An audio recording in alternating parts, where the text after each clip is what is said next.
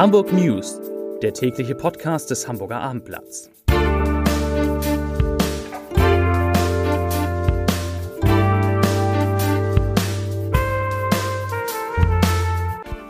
Herzlich willkommen und moin moin. Mein Name ist Stefan Steinlein. Heute geht es um die Frage, wie Hamburg das Problem in den Griff bekommen will, dass tausende junge Leute an Sommerabenden zusammen trinken und feiern, als gäbe es keine Pandemie. Es geht um die Entwicklung des Infektionsgeschehens in Hamburg, um neuen Ärger im Hafen, um einen neuerlichen Rechtsstreit zwischen den Umweltschützern vom BUND, der Stadt und Vattenfall und um ein knappes Gut, nämlich leere Bierflaschen. Zunächst aber wie immer die Top 5, die fünf meistgelesenen Texte auf abendblatt.de. Auf Platz 5 Elbchaussee, neues Leben für das Halbmondhaus. Auf 4 GMX und Web.de kündigen Briefe an. Auf 3 neue Corona-Zahlen, gute Nachrichten aus Hamburg. Auf 2 Delling nimmt Jansen in die Pflicht, Skepsis bei June. Und auf 1 Chibo verkauft jetzt auch Hamburger Wohnwagenboote. Damit kommen wir zu den Nachrichten. Die erste Nachricht. Deutschlands älteste noch bestehende Werft, Peller Sitas in Neuenfelde, kämpft ums Überleben. Die Werft an der Este-Mündung kann wegen der zunehmenden Verschlickung ihres Hafenbeckens keine Schiffe mehr abliefern. Seit nunmehr neun Monaten steht ein fertig gebautes Baggerschiff für die Bundesbehörden auf der Werft und kann wegen des fehlenden Tiefgangs nicht ins Wasser. Nicht einmal mehr Stahllieferungen sind möglich. Folgeaufträge verschieben sich oder müssen anders geplant werden, weil es keine Lösung für das Schlickproblem gibt. Jetzt droht der Werft mit ihren 360 Mitarbeitern das aus. Und deshalb hat sie der Stadt ein Ultimatum gestellt. Wir benötigen sofort eine Lösung. Wir haben den Behörden eine Frist bis Ende des Monats gesetzt. Wird diese nicht eingehalten, stehen wir beim Bürgermeister auf der Matte oder wir erwägen rechtliche Schritte wegen Betriebsbehinderung. Das sagte die Werftchefin dem Abendblatt. Der neue Wirtschaftsstaatsrat Andreas Riekow hat sich eingeschaltet. Er besuchte heute die Werft und will eine, Zitat, für alle Beteiligten zufriedenstellende Lösung finden. Es ist doch grotesk, sagt er, dass ausgerechnet ein Baggerschiff des Bundes, das den Schlick bekämpfen soll, wegen solcher Behinderungen nicht zum Einsatz kommen kann. Jetzt reicht es. Egal ob Schanzenviertel oder Kiez. Die Bilder der warmen Sommerabende am Wochenende sind immer die gleichen. Dicht gedrängt steht das Partyvolk und feiert, als ob es Corona nie gegeben hätte. Jetzt, endlich, will der Senat reagieren und eine sogenannte Allgemeinverfügung zur Einschränkung des Alkoholverkaufs erlassen. Dieses Instrument werde voraussichtlich bei der Senatssitzung am morgigen Dienstag scharf gestellt, sagte der Sprecher der Sozialbehörde Martin Hilfrich. Die zeitlich befristete Allgemeinverfügung erlaubt es den Behörden dann schon ab dem kommenden Wochenende, den Außerhausverkauf von Alkohol zu verbieten. Die genauen Modalitäten, etwa in welchem zeitlichen Abstand Lokale und Kioske keinen Alkohol mehr außer Haus verkaufen dürfen, müssen aber noch geklärt werden. Auch am vergangenen Wochenende hatten wieder Tausende auf St. Pauli und im Schanzenviertel gefeiert, abstandslos und ausgelassen. Wegen des großen Andrangs musste die große Freiheit gleich mehrfach gesperrt werden. Außerdem sprachen Polizei und Bezirksämter im Schanzenviertel auf Grundlage des Infektionsschutzgesetzes in vier Fällen ein Verbot von Alkoholverkauf aus. Die nächste Nachricht. Nachdem in den vergangenen Tagen die Zahl wieder deutlich gestiegen war, ist sie heute nur leicht gewachsen, nämlich die Zahl der nachgewiesenen Corona-Infektionen in Hamburg. Seit Sonntag sind vier neue Fälle festgestellt worden. Damit blieb der Anstieg nach vier Tagen im zweistelligen Bereich wieder einstellig. Über das gesamte Wochenende gesehen kamen 36 neue Fälle hinzu. Bei vieren davon handelt es sich um Besucher einer privaten Party.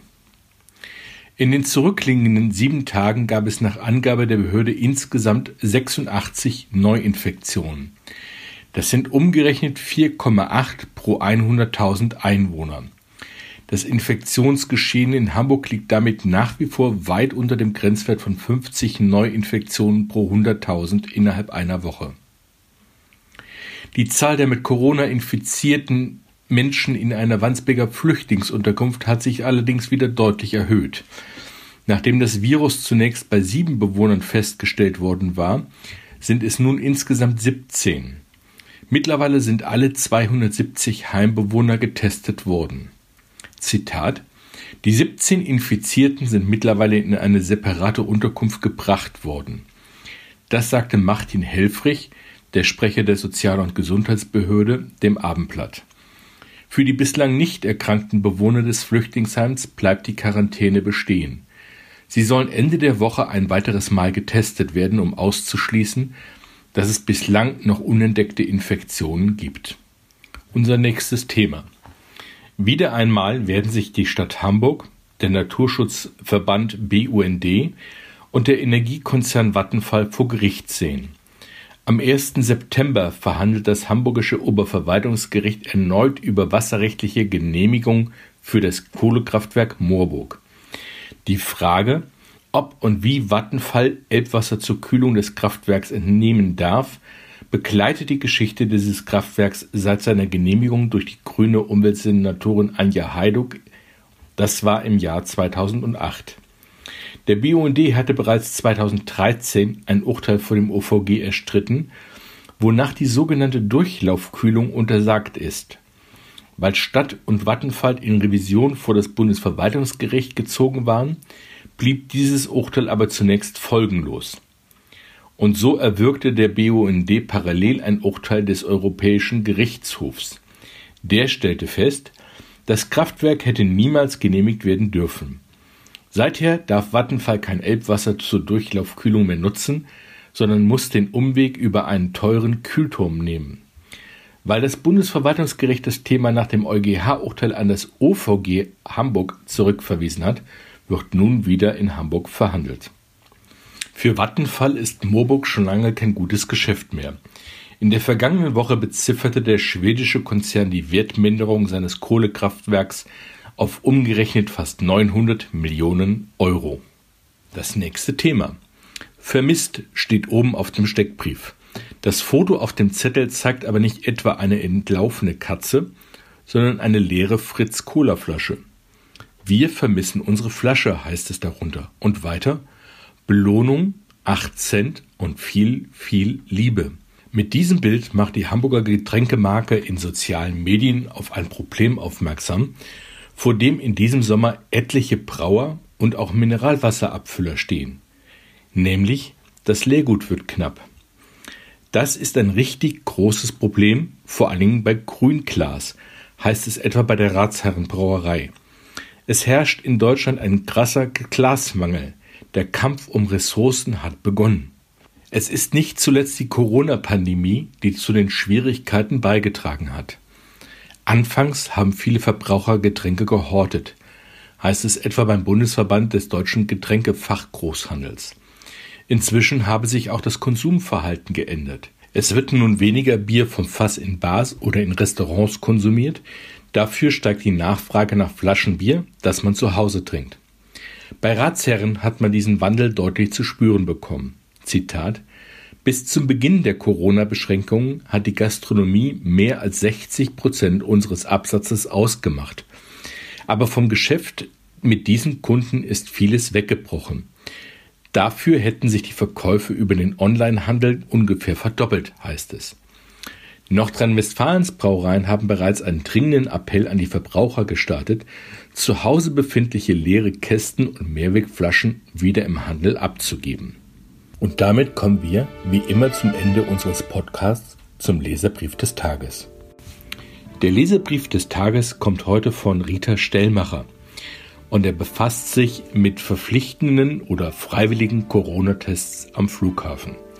Frau Stellmacher schreibt, es sollte selbstverständlich sein, dass Rückkehrer nach Auslandsreisen auf eigene Kosten bei Ankunft einen Soforttest machen müssen.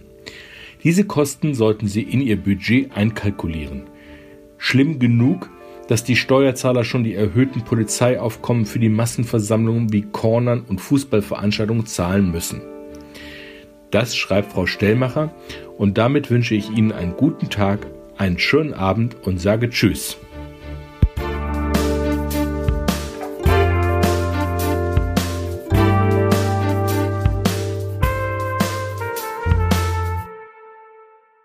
Weitere Podcasts vom Hamburger Abendblatt finden Sie auf abendblatt.de slash podcast.